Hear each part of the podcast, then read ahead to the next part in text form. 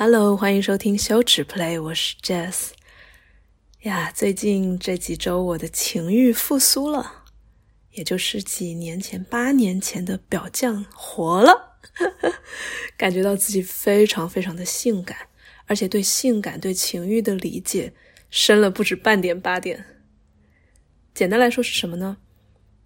就我之前狭义上理解的性感是一种，比如说骚浪。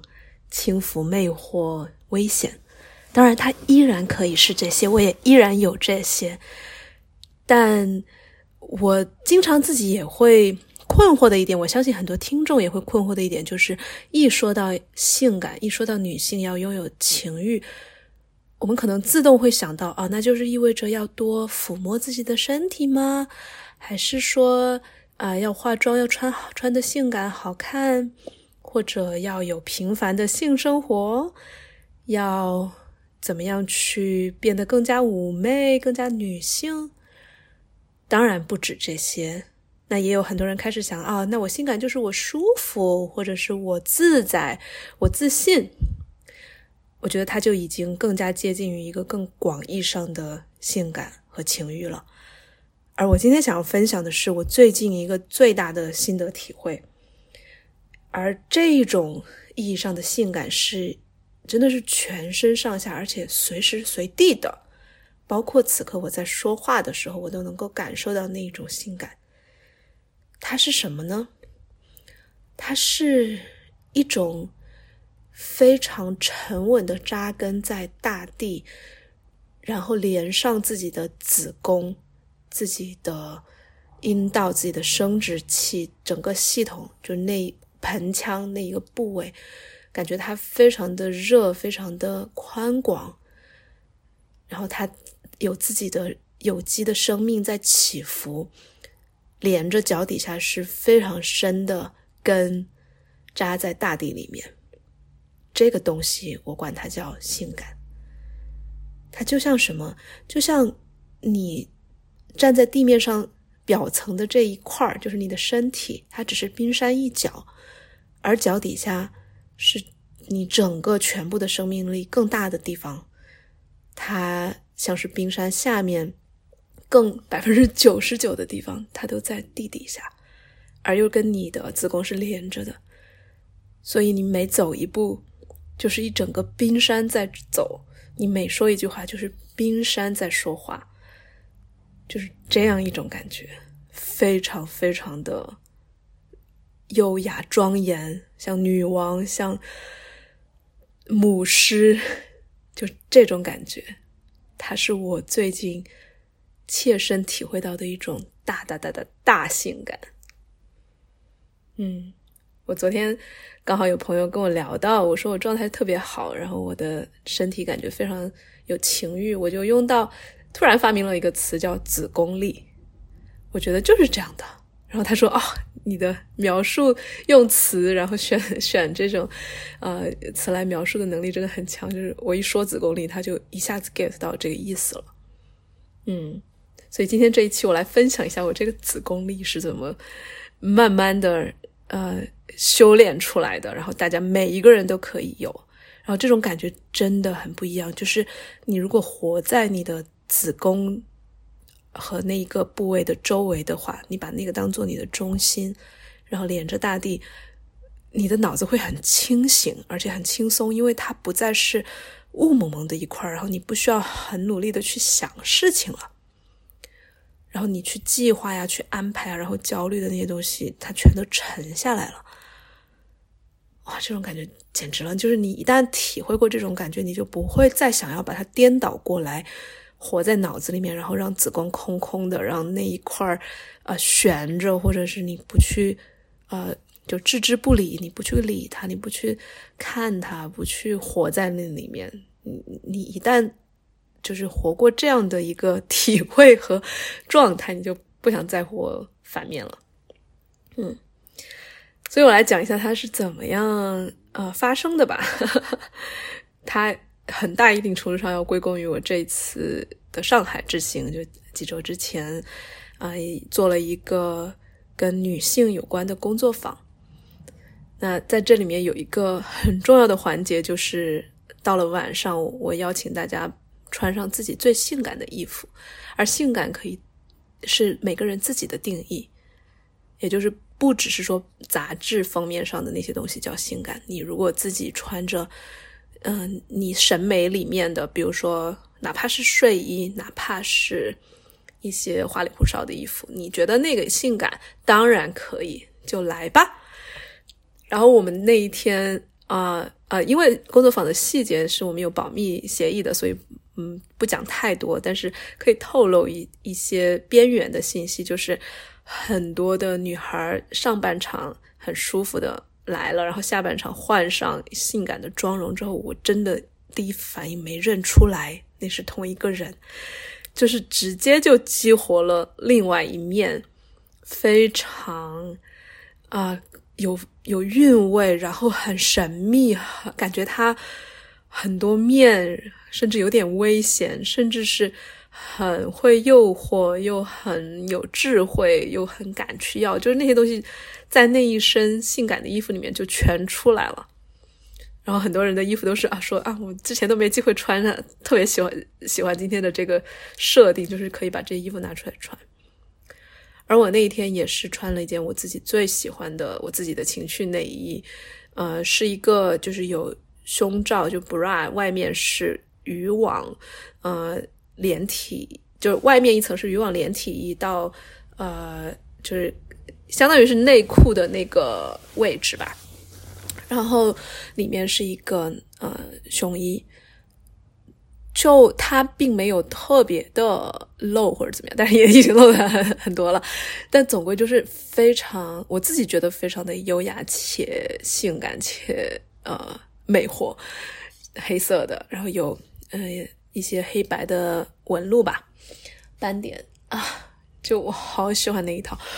关键是我最喜欢的是什么？就是穿给女人们看，哇，这件事情我简直觉得绝了，就是。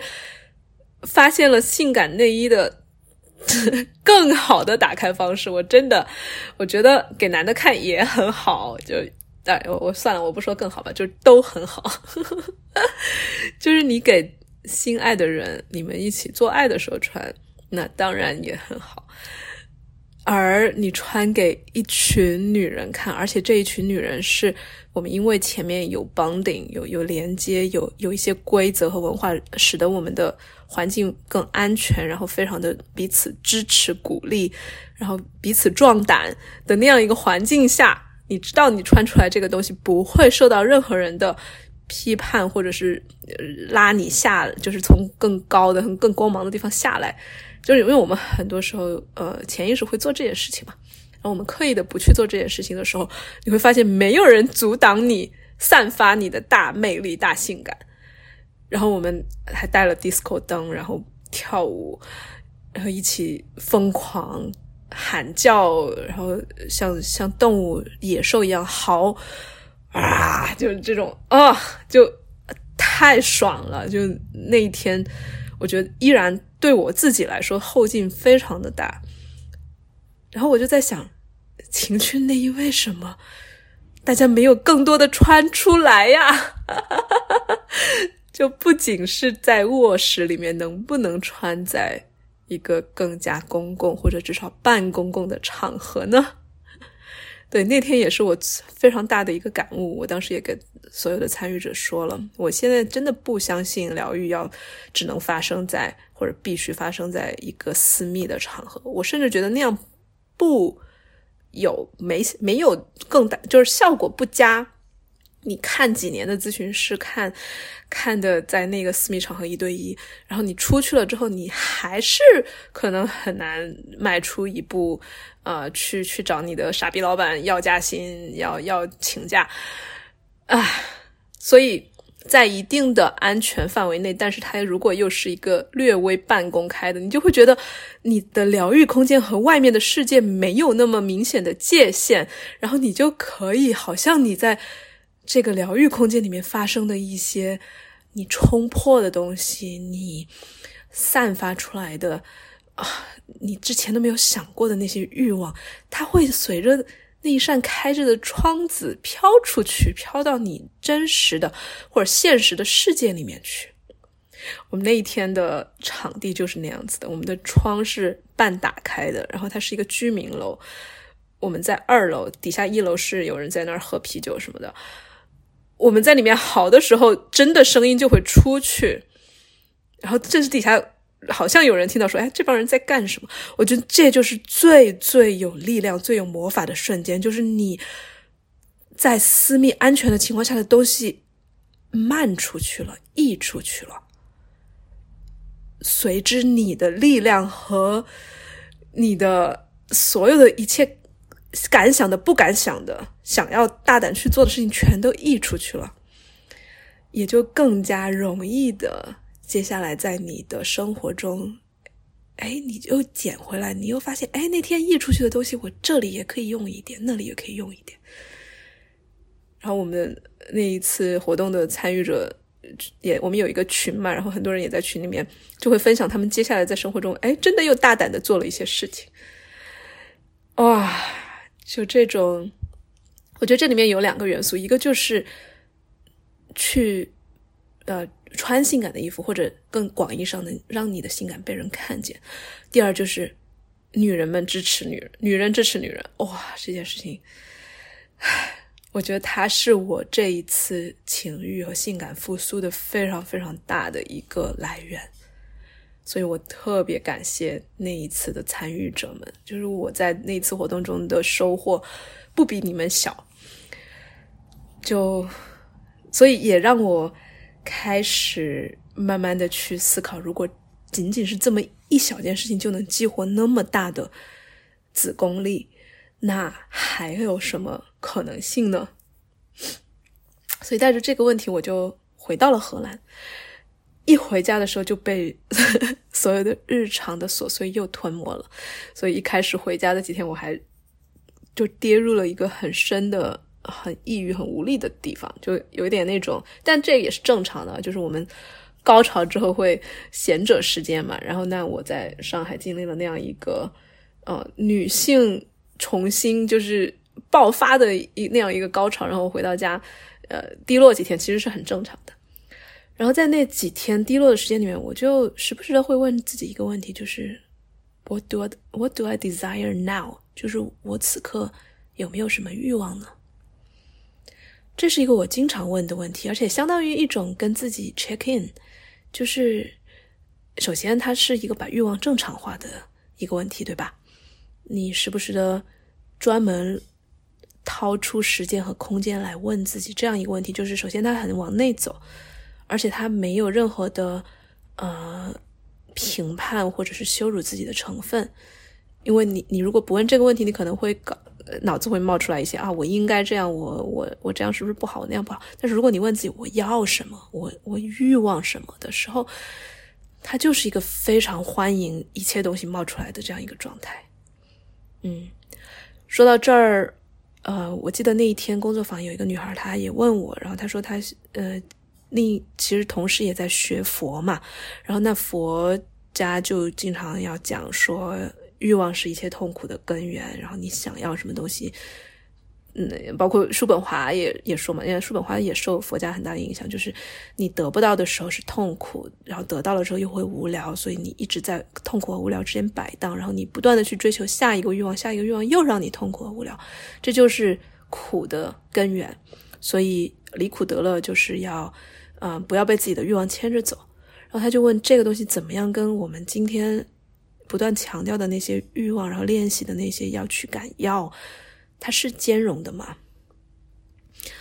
我想要回回答从这样一个角度，就是你想一下，古代从古到今，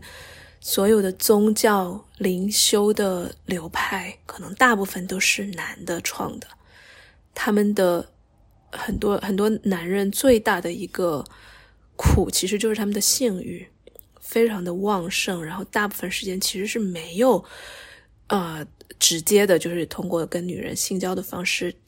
得到释放的。然后哪怕是他们不断的去呃打手枪，也不一定全部能够释放，而且不一定能真的满足。所以很多男性修行的导师，他其实是基于这样一个身体。构造这样一个身体的欲望的出发点，来说啊，如果我脑子一直每天都在想性这件事情，如果我那么多的欲望，然后又呃既不能实现，实现了射了之后又又无聊，对吧？你看叔本华也是男的嘛。那我是不是要创一点别的更高层次的、更有精神追求的、更高境界的东西来引导、来 channel、来像引流一样，把我这股这么杂乱、这么原始的性能量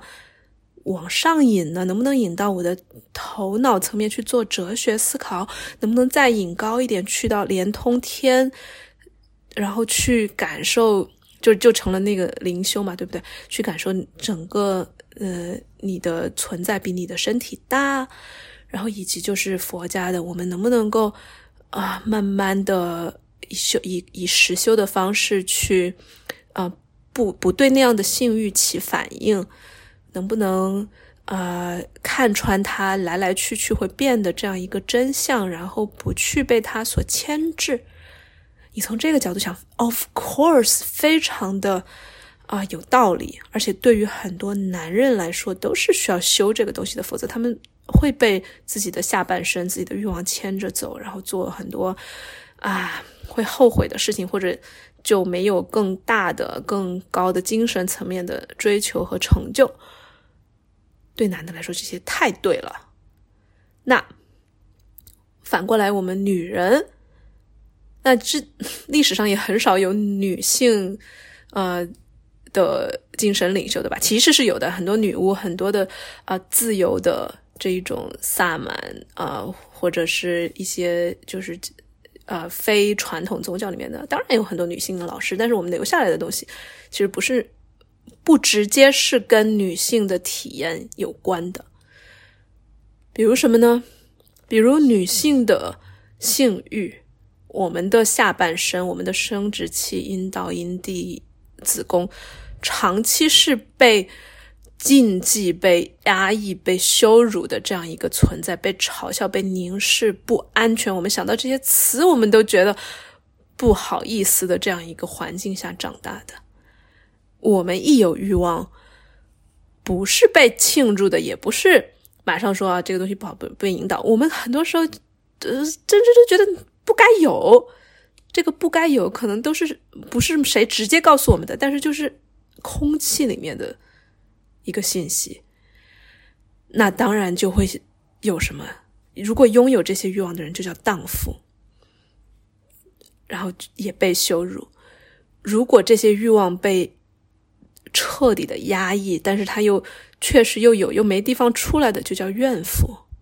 怨妇和荡妇的禁忌和。耻辱和污名不相上下，两者是我们两个极端，我们都逃之不逃之夭夭，避之不及。你想想是不是这样？大部分人，大部分女人是不敢当怨妇的，但不敢当荡妇的。他们觉得荡妇很危险，最后不得好死，最后会被所有人耻笑、谩骂，而怨妇。很多人最终沦为怨妇，但是他们会很很感感到非常大的耻感，因为我们的市面上所有的信息都在说当怨妇不好，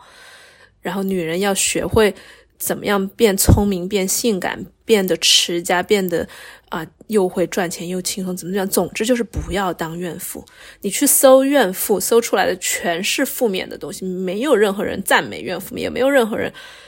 替怨妇说句。什么好话，对吧？然后我还看什么知乎上有那种什么自诩为精神分析师的人说，怨妇型人格，如果你是，呃，有怨妇型人格，你是有什么什么毛病的？你要来找我看精神咨询、心理咨询啊？呸！你那你你你得首先看心理咨询吧？你干嘛平时没事给人贴一个怨妇型人格的这个标签？这个这种诊断性的话是？你一个精神医生能说的话吗？Anyway，我气死了。对，关于怨妇，还我有非常多的很深的感悟，而且它是我们说到如果有子宫力的话，我们也有荡妇力，也有怨妇力，这些全是我们可以收回来的力。这些力一旦用好了，是可以帮我们成为非常完整的人，然后然后超有力量爆炸，就是就是没有人敢欺负你，没有人敢啊，就是好就是不好看你一眼，就是所有的这些力，哇，都是我们女性身上的力，都要拿回来，包括小三力啊！我我真的我脑中已经背了很多期播客了，这些力我们挨个挨个都可以来讲。嗯，对，所以就回到 我为什么讲哦，对，讲到这个就是还是那个那个女孩问的这个问题啊，就是我们的欲望。所以你看，女人的欲望被放在荡妇和怨妇的这两个框框里面之后，就没剩多少了。然后这两个框框，大部分人又不敢去碰。所以，如果说灵性修行，我们需要的话，那女人需要的也不是说，前提是像男的一样欲望那么多，没没处走，所以要往高处走，要走向更抽象、更形而上的、更宇宙的那些东西。不是的，我们女人是要往反方向走。我们是天，本来就属于天地，我们本来就是女神，本来就是灵。我们现在有了肉，我们有了这样一副女性的躯体。它是，它像一个游戏的初始设置。我们我们游戏拿了一张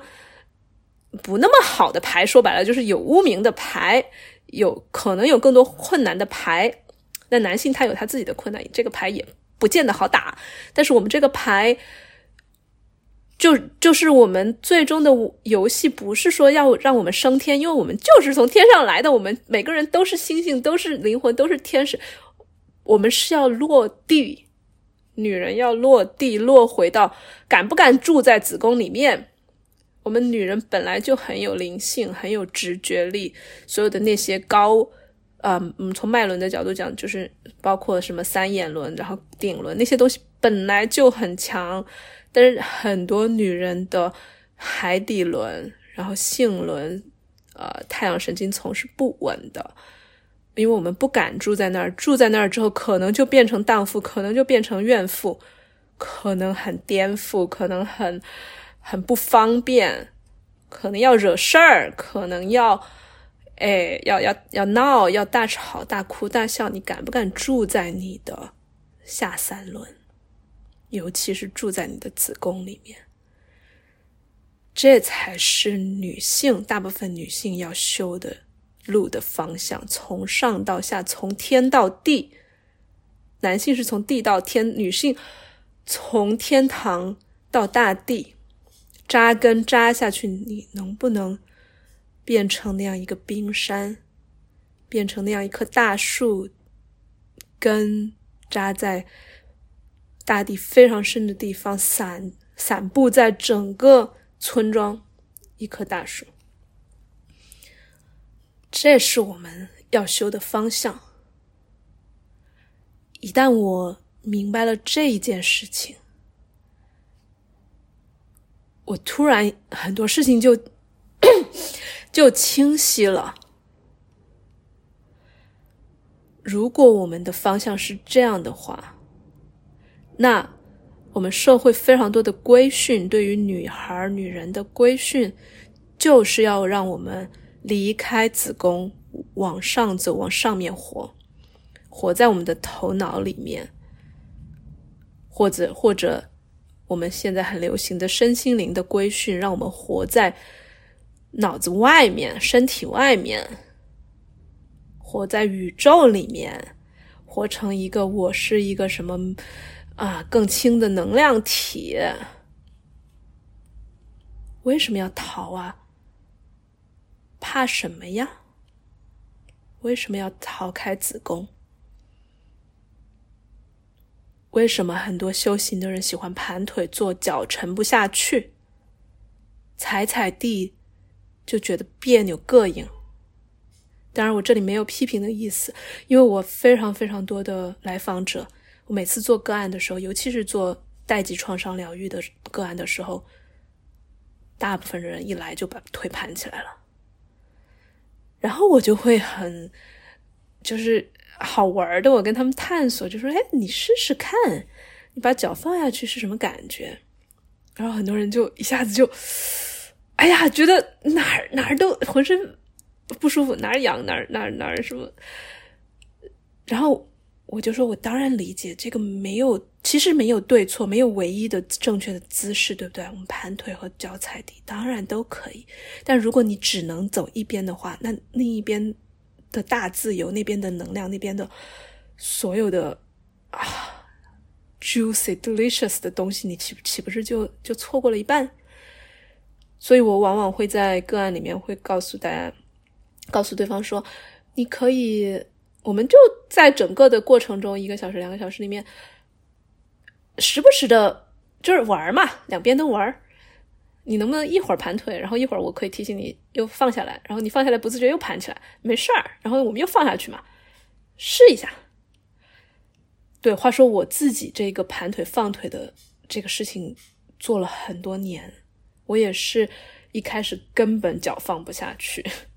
就三跑不知道为什么，就一放下去，就是浑身就起，就就是啊，让人想跑。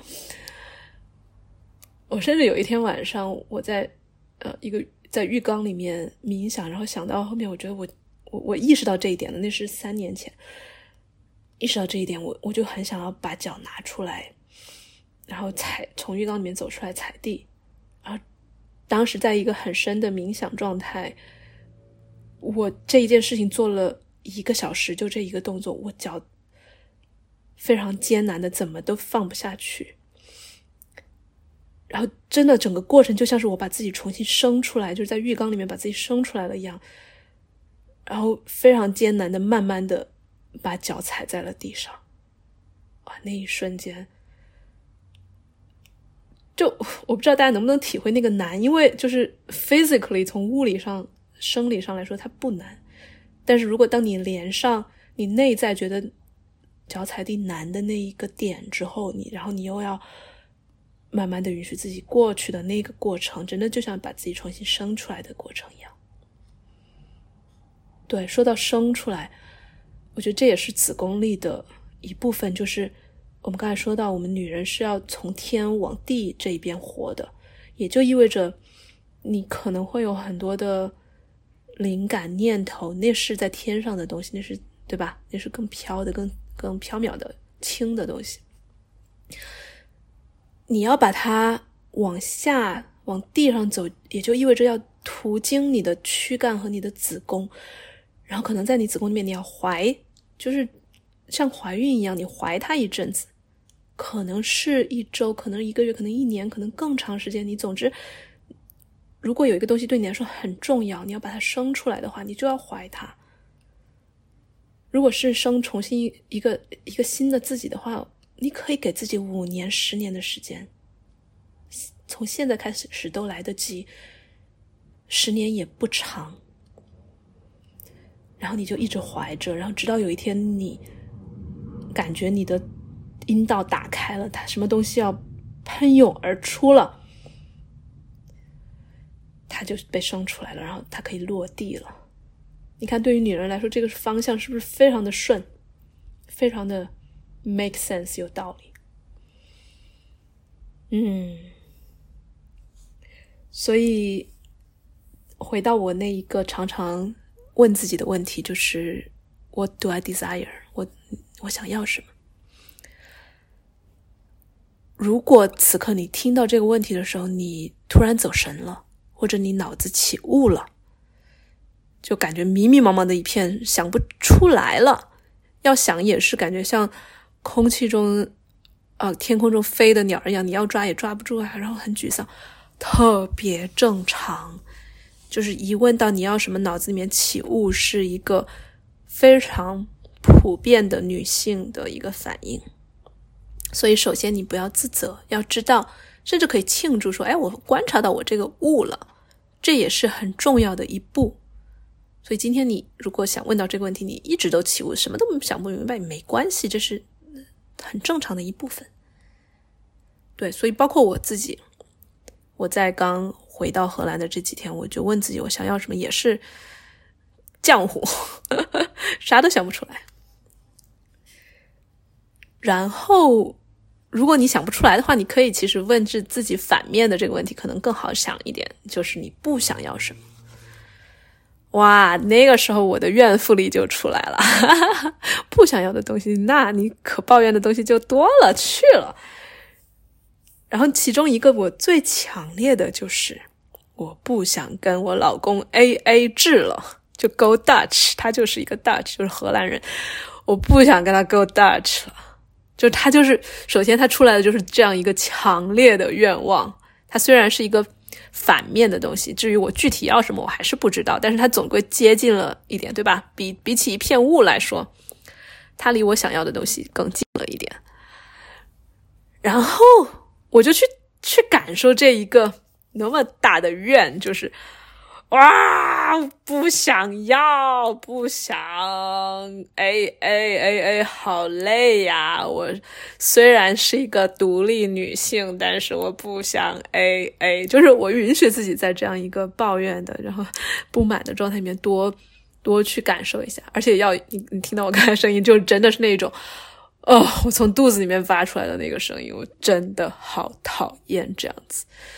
就他，他无关理性，无关什么应该怎么样，然后什么样是最好的呃财务安排，然后我肚子里面就是有这样一个，哦，我不想要 A A 了，我要，但但至于什么，我是想要被他完全包养吗？也不是。你看，所以在这个时候，你你的欲望就开始慢慢的变得越来越具体，你在雕刻它了，你发现没有？在在微调，在校准，然后再重新重新的去定义我到底想要什么。然后我就在想啊，我不想 A A，我想要被他宠爱，要然后 A A 的感觉一点都不宠爱，好吗？嗯，我想要，嗯，我想要有一种我可以依靠他的感觉，我想要感觉到他的肩膀是我的靠山，而 A A 给了给不了我这种感觉。你看，我就允许自己去幻想，然后去去雕刻。嗯，那我想要什么呢？我是想要他全我当全职主妇，他包养我吗？好像也不是。我很喜欢工作，我也有我跟他不相上下的挣钱能力。我喜欢我自己挣钱，然后我也喜欢把我挣的钱贡献给我的家，然后给我们吃穿住用，给我的小孩。我感觉用我自己。一部分我自己花的钱做这些事情，让我感觉到很踏实，所以我不想要他全部的啊，就是我们的家用只都由他出，然后我挣的钱全是我的私房钱，那样感觉不对，也不对。嗯，所以我就继续想，你看这个问题，它其实不是马上就能想清楚的，所以。如果你经常想问问到自己说，我我想要什么？包括现在很多所谓的吸引力法则，你要你要显化一个东西，你要许愿，对吧？你你总归想要知道，得知道你自己想要什么。然后很多女孩卡在了这个我不知道要什么的这个点上，然后有可能会有自责，可能有有耻感。首先不需要，因为想明白这件事，它的过程本身就是一个孕育的过程。你怀着孕，你不能指望你刚。啊，着床你就得能把东西 能把孩子生下来，对吧？怀孩子还有十个月呢，所以对想不明白没事儿，正常。而且我甚至越来越觉得，就是欲望从无到有，然后从从有到实现，所有的这个过程里面，其实实现那一步反而是最简单的。难难在什么？难在你雕刻它，把它刻的特别具体、特别清晰。就 again，如果天意味着抽象，然后意味着所有的那些你灵修里面学会的那些抽象的大词，沉浮，然后顺流，然后啊安宁、平静那些大词的话，那生一个东西出生落地生下来，就意味着越长越具体。就像你从一个精子受精卵。怎么他孩子就越长越成成型了呢？对吧？他就有了自己的长相。所以我们做的是一个越具体越好的工作。而一旦你能够把你的欲望雕刻的具体了之后，你就有了巨大的正当性。你身体内外上下全部散发着你要那个东西，而且你值得要，你全部。你你你有正当性，你有合理性的去要，然后你要到的几率极大，而且非常容易。所以百分之九十九的时间你都可以花在雕刻那一个愿望、你的欲望上，你去怀着它，然后生出来的那一下就是一晚上的分娩而已，真的是这种感觉。所以要怎么去怀呢？那就不是要用脑子去怀，对吧？你的脑子是怀不出来一个东西的。用子宫、用阴道、用阴唇、用阴蒂去思考，甚至不是思考，你就是怀，就是孕育。给他时间，时间是最大最大的催化剂，对吧？对你现在感受一下这句话，就是如果你从今往后的欲望的实现，你的思考都是从子宫出发的。当然可以用上脑子，我们的脑子，我们有那么有智慧，我们尤其是那些分析力强的女孩，当然不能放弃了脑子。但是如果我们把顺序调过来，我们先从子宫出发，然后脑子可用可不用的状态的话，你的生活非会非常的轻松，或者会会在不必要累的时候不累。好，然后。那我刚刚说到了，我我大概开始这个这个欲望变得成型了，就是我要，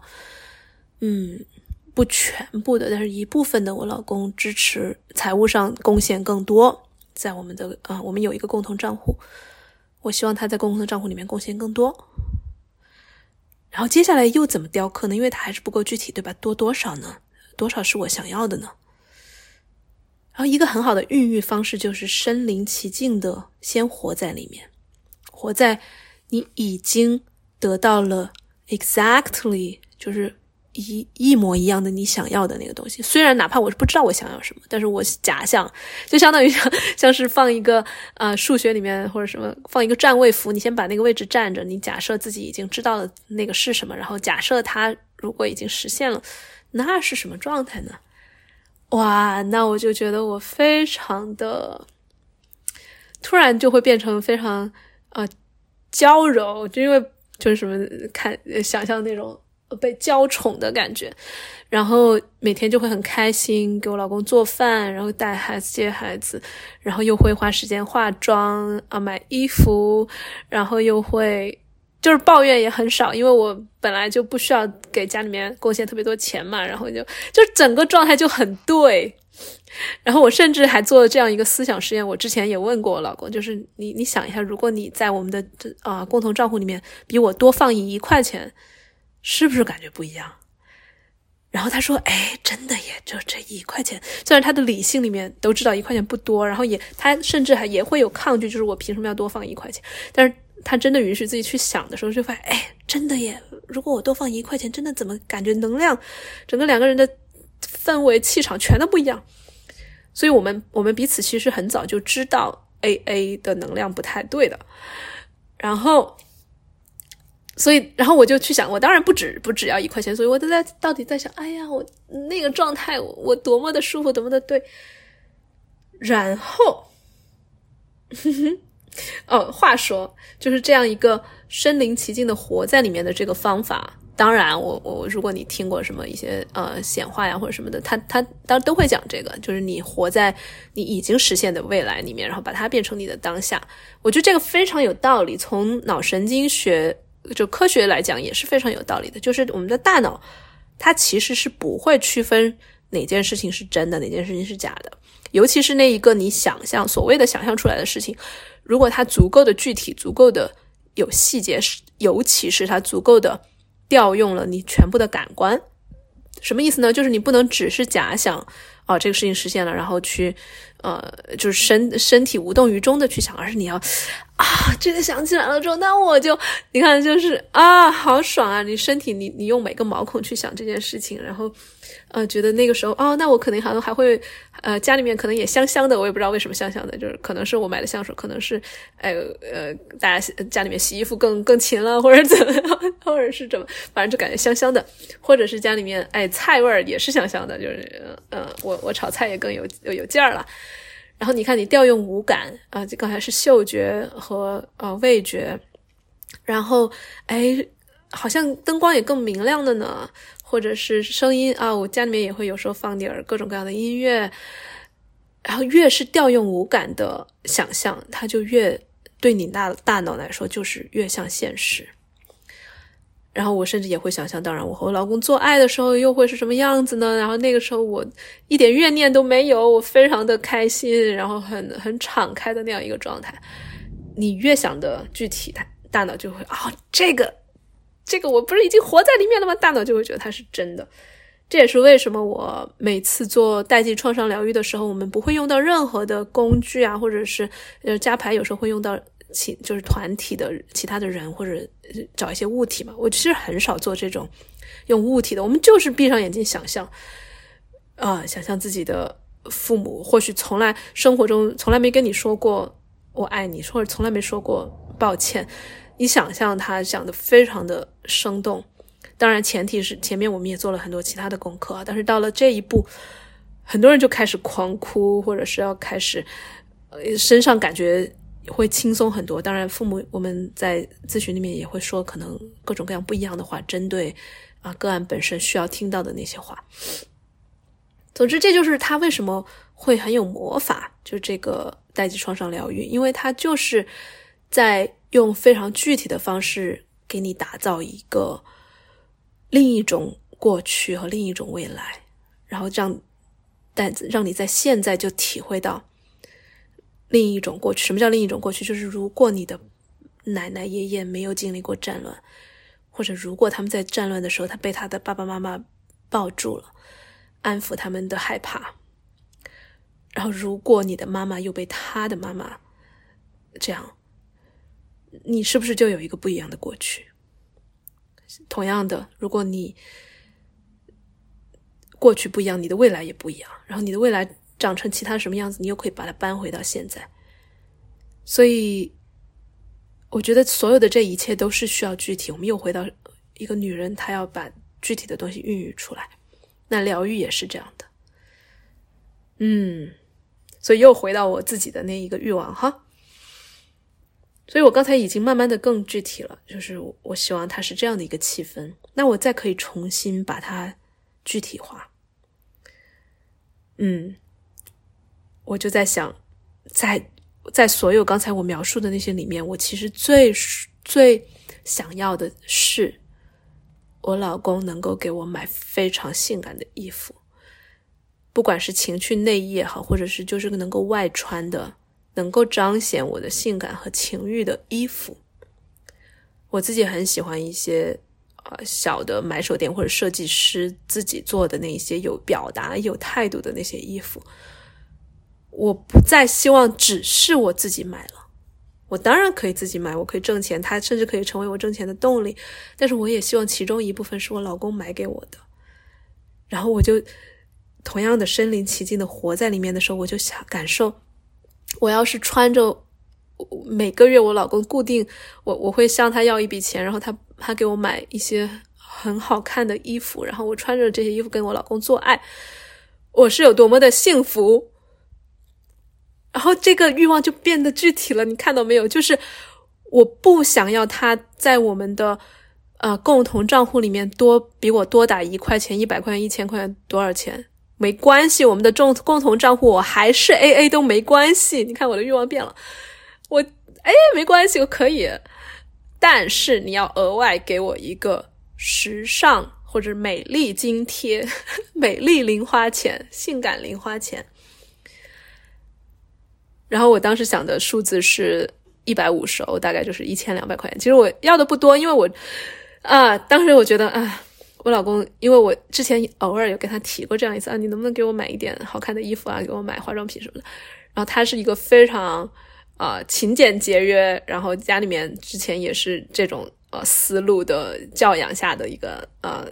直男，所以他他其实也不直男，哎，anyway，他就这样一个男的。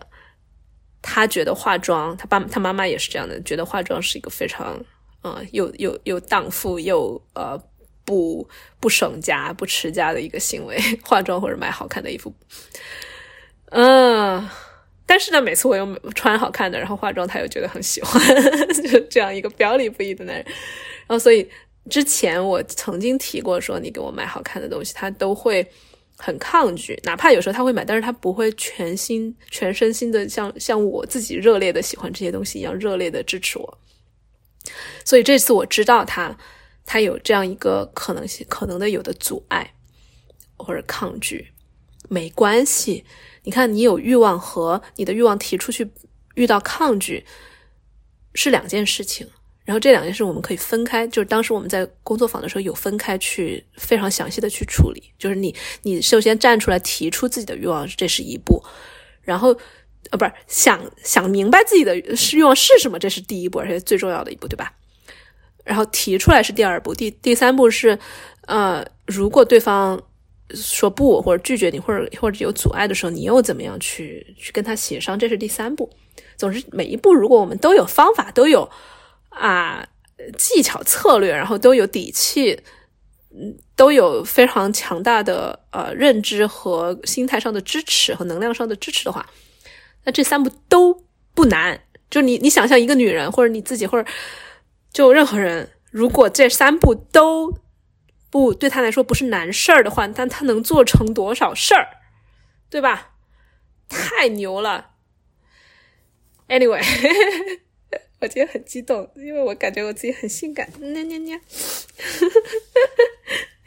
嗯，所以我知道了我老公他有这样可能会有这样一个阻碍之后，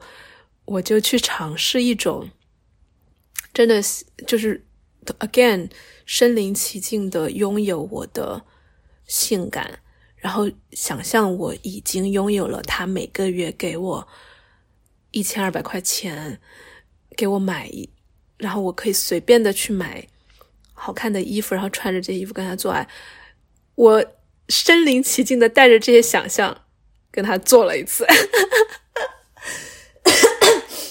然后我觉得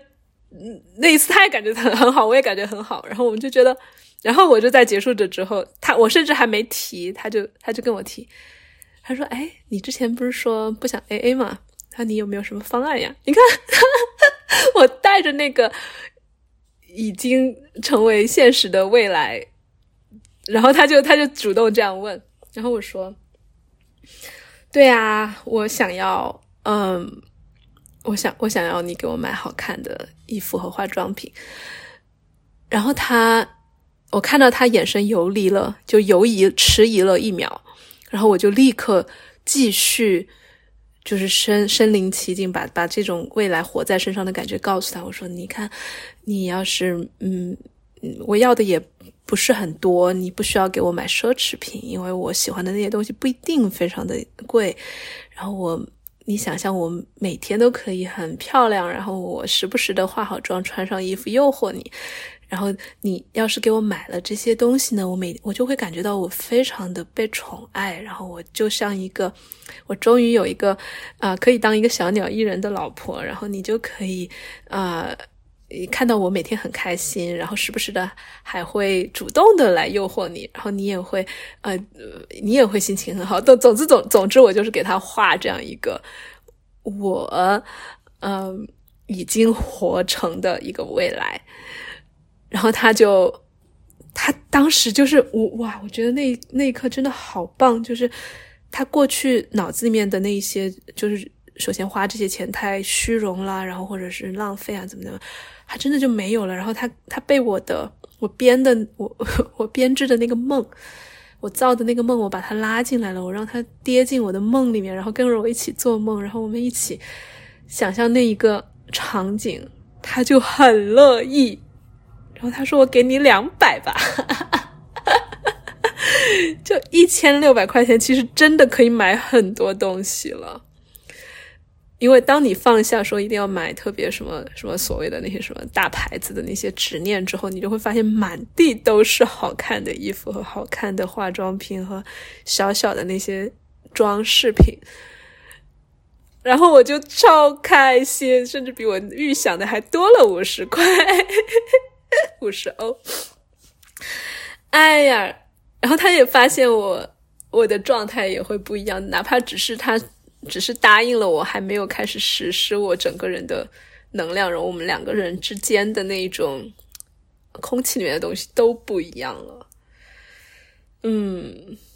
然后你看，所有的欲望，当你一旦它变具体，然后又实现了一个，你看它都会，它就会开始像变形金刚一样，或者像一个万花筒一样，像一只蝴蝶一样，它就开始展开了，它就越变越具体，然后还越变越，它可能会变大，可能会变小，可能，但是总归是越变越具体了。比如说，我还想到什么，然后我就在想更具体的方式。那这个东西怎么实施呢？你到底怎么给我那个钱呢？然后我就在想，哎，如果是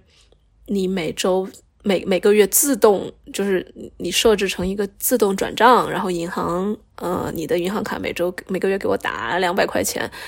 两百欧打到我的账上，然后一切都变得自动化的话，我其实不那么爽。我觉得它像例行公事，然后也感觉不到说我每天每每个月被给予了这个礼物，所以我想的是，我说那我就每次花钱在我的美丽和性感这件这个东西上的时候呢，你就我就花完了，我我让我找你报销，然后你要当面把钱打给我，嗯，然后那种感觉就很对。嗯，然后我就当时说完了这个，我第二天就去网上买了一堆，就是那种很小很小的什么假睫毛啊，然后呃眼线笔啊，就是小东西，而且刚好遇到嗯黑五嘛，这边打折疯狂打折，然后一大堆东西才十二欧，就一百块钱不到，然后我就高高兴兴的让他给我打钱，然后他也高高兴兴的打给我，就这种状态真的非常好。然后我又再继续想，你看，欲望它又出来了，然后又变具体了，说，那我除了这些，我还要什么呢？我在想，哦，那我还要穿着你给我买的这些漂亮衣服，要出去跟其他女人们玩就我前面提到的性感内衣要穿给女人看，它是另外一种非常有力量的东西嘛。所以我希望它更多的在我的生活中出现。然后我刚好又接下来在阿姆搞了一个，就是自己朋友之间的一个小小的好女孩越狱的一个一个小小组，我就在想，哎，我要我要穿着那些衣服去那个小组。然后其实你看，它意味着什么？意味着我不仅要要要你给我的这些钱，以及呃，他换来的美丽的东西，我还要我的时间，我要我的社交，我要独立于老公孩子的世界。你看，他就变得更加既具体又更多的野心又出来了。啊，他当然也很支持。他说：“你每次出去玩回来之后，状态也好，然后你跟就是在家里面也轻松，我当然支持你出去玩。”然后 他又变了，然后我又在想，嗯，那不出去玩的时候，因为我越来越觉得，就是我们前面讲到的性感这个东西，不只是。做爱的时候，或者是跟你你跟朋友穿上好看的情趣内衣之后才有的性感。如果性感是每天的东西的话，那我是不是每天早上起来要留足时间好好打扮一下呢？那至于每天的呃，就是丰俭由人啦，有时候想要化浓妆，有时候化淡妆。总之，我能不能每天早上要二十分钟的化妆时间呢？然后这件事情，你看，它又意味着早上起来不只是匆匆忙忙的给孩子做饭，然后给孩子穿衣服、换尿片这种琐碎的事情。如果每天早上在所有的琐碎之中，我还能有二十分钟属于我自己，然后老公任劳任怨的把这二十分钟把孩子把孩子的尿布换了，给他脸洗了，我多爽呀！然后我又把这个给他听了。你看，从这个欲望从一个小小的不想 A A 变得这么的丰富，这么的具体，语义丰满，我就很开心。我说，嗯，除了这个专，你看，既然你发现吗，我的就是美丽这件事情对我来说真的很重要，所以我每天都想要更加美一点。我要花时间化妆，早上，然后你能不能帮我？你你能不能去带孩子？我他就说好呀好呀，你化妆反正化出来也很好看，我也很开心。你看，所以这些事儿在一个很抽象，从一个很抽象的天上的点子到孵出来、生出来，这么多具体的面相。然后你大家听到这个例子的时候，你有没有发现，其实有时候具体比一味的大，就是你的你的要求多么的大，多么的呃胆战心惊，多么的震撼，具体比大可能更满足，或者至少一样满足。就像是你吃到一碗哪哪都对的牛肉面。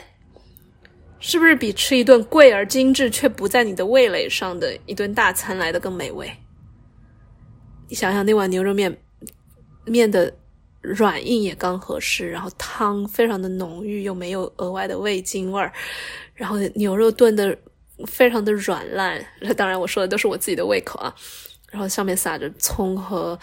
呃，也这啥来着？香菜。哦，太爽了！然后滴了两滴辣椒油，嗯。所以我刚才的那个丰满的欲望，就像是那碗牛肉面一样。啦啦啦啦，我等他过。嗯，然后我我与其说把它往大了吹，比如说我也可以去，比如呃，再去 push 一下我老公的边界，让他给我更多，但是他给我带来的满足感不如这一种。不断的细化，不断的细化，又有具体的东西冒出来，又有其他的面相冒出来，这种感觉给我来的更爽。那当然，这个问题又引发了一个更让我站立的，就是颤抖的问题，就是如果我要的东西既大又具体呢？哦，这个问题就开胃了，是不是？就我敢不敢要又大？不只是两百块钱，又具体，也像刚才那样能够展开非常啊 层层叠叠的丰富的面相的那样一些欲望，我敢不敢去要那些东西呢？所以我目前还没有答案，但是他这个问题的方向已经让我非常的兴奋，非常 turn on，然后且。因为说到这里，就是有一个关键了。很多人不敢要既大又具体的东西，是因为觉得这个东西会更费力。就是如果我要更大的东西，那意味着我要动用我自己更多的精力，要付出更多的努力，要有更多的不拉不拉。这也是我很长时间害怕要更大的东西的一个原因之一。然后我就想到了，呃。就是同样，我最近在上 Kasha 的课，就以上内容其实很多都是他给我的启发啊。他用到的一个比喻，就是关于金钱，然后你要很多东西的那个比喻，就叫慵懒母狮，就母狮子很懒的那种母狮子。慵懒母狮，它做的是什么呢？它不用去 特别啊盘活很多事情，不用去守卫整个的领土。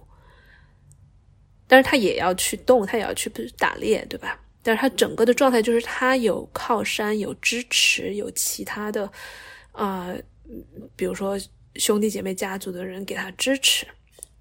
所以成大事的人往往不是单打独斗的，所以你要学会去稍微变懒一点，然后得到更多人的支持，去要更多人的支持，然后帮你实现你的大事儿。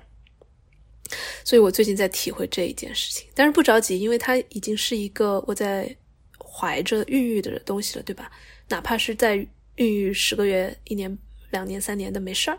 他反正肯定是已经怀上了。嗯，所以最近的一个稍微大一点，比刚才我举的那个例子大一点的事情，我怀着的就是接下来五月份的时候，我会想要做一个。嗯，线下的 retreat 在荷兰，哇，就是我想要带一些，就是听众或者什么也好，从国内飞过来，做一些性感的事情，也是女性向的，只限女性。但具体是什么呢？我每天都在怀，一天比一天清楚。比如说，找的是什么样的场地，然后他。呃，是什么样的气氛？然后整个的啊，对，话说我我我现在在怀一个项目或者是一个活动的时候，我总是先从它像什么开始怀，而不是说我要做什么有哪些第一天、第二天这个这个活动是什么流程，我先从整个感觉，因为从感觉来就太对了。就是上次我在上海的那个活动，我先从它像什么开始怀，我觉得它上半场像像秋游，下半场像一群女的疯了，在在在在蹦迪。我就从这两个方向上，然后慢慢的让它具体化，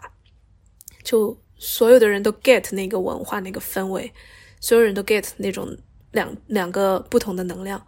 所以就特别对。所以我接下来的这一个 retreat，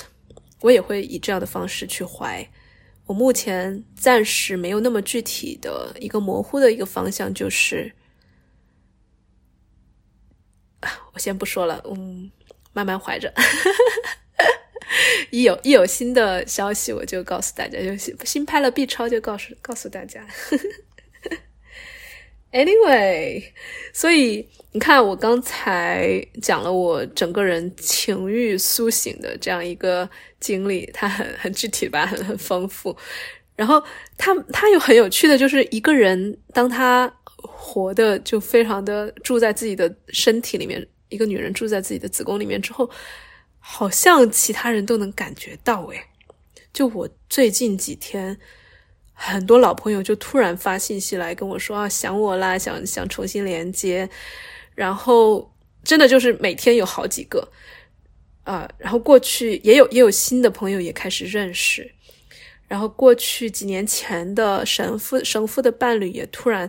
就是很很多很久没没联系了，然后他突然给我发信息，表达说呃想念呀，也以及欣赏啊，然后也也觉得我很 hot 呀，这些东西我过去好像也听着，但是没有完全的听进去，然后落在身体里面。但是这一次我真的听进去了，我就觉得 of course 我 I'm hot，然后我让他的这些夸奖掉，就是抚摸我，就像是。被一个男人，甚至更多的人，更多的男人、女人所敬畏、崇拜、喜爱、拥戴，就是一个女王、一个女神，当然可以有的一个姿势、一个态度，就让那些赞美落进来，让他亲吻我的脚，让他抚摸我，当然可以。对，所以啊。我真的太激动、太欣喜了，就是很希望能够把这一份子功力分享给大家。如果你听到我的声音，这一期的内容，你已经感受到了那一份汹涌澎湃的性感的话，那你应该也会喜欢接下来我在下周五十二月一号做的这样一个子宫力集体开启仪式。到时候我们会有啊问答，然后有一些简单的互动，然后主要是我们进行一个非常深度的冥想。但我不想只管它叫冥想，因为冥想听起来太个人了。我们一堆 一群女人有一个场，然后这个场域里面我们彼此支持、放大，然后鼓励。它一定是比单个人在做。自己小小世界里面的一件事情更有魔法的东西，你可以把它想象成你封印许久的、你被社会规训调教的小女孩、好女孩，终于要被解封了，然后你从此可以非常稳的活在地上，然后又可以狮子大开口的去拥有你的欲望。然后又可以休息，不是说一直要，呃，就是当当当当当去做事情的那种。那那，我觉得那是一个女工，不是一个 女王，对吧？嗯，所以如何去开启那样的一份感受？我希望周五下，就是十二月一号能够见到你。具体的报名方式在小宇宙的 show notes 里面有链接，点进去就直接可以购买小儿童的这个课程。但提醒大家，到时候不会在小儿童直播，因为我觉得那样的场啊气场不够。就我之前思考过很多次，要不要直接就是小儿童，因为那样大家会方便一些。但是我实在是觉得，用一个手机，然后一看一个人直播，然后时不时的又有微信信息跳出来，然后你又被分心，然后你又在做其他事儿，那样效果不好。当然，如果这是你喜欢的学习方式，就是把一个东西放在背景音里面，然后也不需要那么专注的去做事情，啊，去去听课，然后去参与。你喜欢这种背景式的学习，OK，非常好。那我就你就不用来参加呃直播，或者你也可以来。然后我我之后也会把呃这个视频传到小儿童的课程里面，所以你可以随时的呃去收听。对，所以这个课程本身，这个活动本身是要你下载主目的。这个软件，然后请你提前注册好，然后我们到时候开主目的时候就，啊老习惯，就是我自己在社群里面老习惯，就是让大家要关掉，呃至少手机要关到静音或者飞行，然后电脑上所有的东西关掉，然后这样我们能够营造出一个非常专注的场，然后再从这里开始，我们去做一些很深的仪式。所以，again，就是如果这是你喜欢的方式，就请你现场来参加。如果你更喜欢事后去呃回顾回顾的话，也可以之后就没有实啊延长呃观看实现的，你随时都可以去看，也去买这个课程都可以。嗯，好吧，然后或者也可以关注呃微信公众号“天才女巫的羞耻 play”，嗯，你也可以回复。子宫力，然后也可以得到这一个呃活动的信息，然后可以报名，或者是如果你听到这一期的时候已经过了十二月一号的话，你也可以购买这个视频这活动的录屏。嗯，好啦，那如果你喜欢我本人或者喜欢这一期节目的话，同样还是邀请大家去爱发电为我持续的啊赞助打赏。也希望你，如果觉得这一期节目有用，可以转发给你身边你觉得可能需要听到这一期的朋友。嗯，也欢迎大家多在小宇宙的评论区评论留言，因为这是所有创作者都很喜欢、喜欢、希望看到的事情，就是跟大家多互动。然后，尤其是我知道听众里面有很多人就是默默喜欢，然后从来不评论。所以今天也很直接的邀请大家，因为这是我很大的一个欲望，就是就是很想要看到你的评论，所以邀请你动动手手指头，因为它会带给我非常大的满足感和喜悦的感觉。嗯，好吧，那今天节目就到这里，接下来对接下来做什么节目，也大也欢迎大家在评论区里面多提议。因为我前面说到可以做关于怨妇力、小三力等等等等，然后其他的话题，关于羞耻的、关于这种啊好女孩、女王的，也都可以。然后情欲的，anything 运动的，对，说话都说到运动。我最近在小报童真的写了好多跟运动有关的东西，然后也在小报童，呃，也就是我的付费专栏写了其他很多，包括什么分离焦虑啊，包括高敏感，呃。爱人就是内向的人如何在大城市生存呀，等等等等。所以，如果你对于这些话题有兴趣的话，非常强烈欢迎推荐你来订阅我的小报童。然后，具体的方式也是。呃，很简单，就是你你去到小报童，你可以搜“雨林情书”，就是热带雨林，然后从雨林里面给你写的情书这样几个字，或者是关注我的微信公众号，然后回复“小报童”，也可以获得订阅方式。那价格是每个季度六十六块钱，或者是一年幺八八，你就可以收到我额外的文字内容了。那同时，我的个案服务也在持续进行。你可以找我做两个小时深度的代际创伤疗愈，这是真的是一个非常有魔力、有女巫力的一种，就是你深入到你的，不仅是你个人，也是你的家族，甚至总是会涉及我们文化、社会的很深的一些创伤，然后我们从中穿越进去，然后又穿越出来。的这样一个旅程。我会守护你，支持你，然后引导你怎么样去卸下你身上背着的、一直背着的你，比如说你妈妈的、你爸爸的，不管是他们的创伤、他们的负担，还是他们寄予你的期待、你的责任，你不需要背的很多东西，我们都可以把它放下来。这是我的代际创伤疗愈，是单次的。那。另外，也如果你需要，你觉得你需要更长程的支持、长期的啊咨询的话，我有九个月的这样一个长期咨询项目。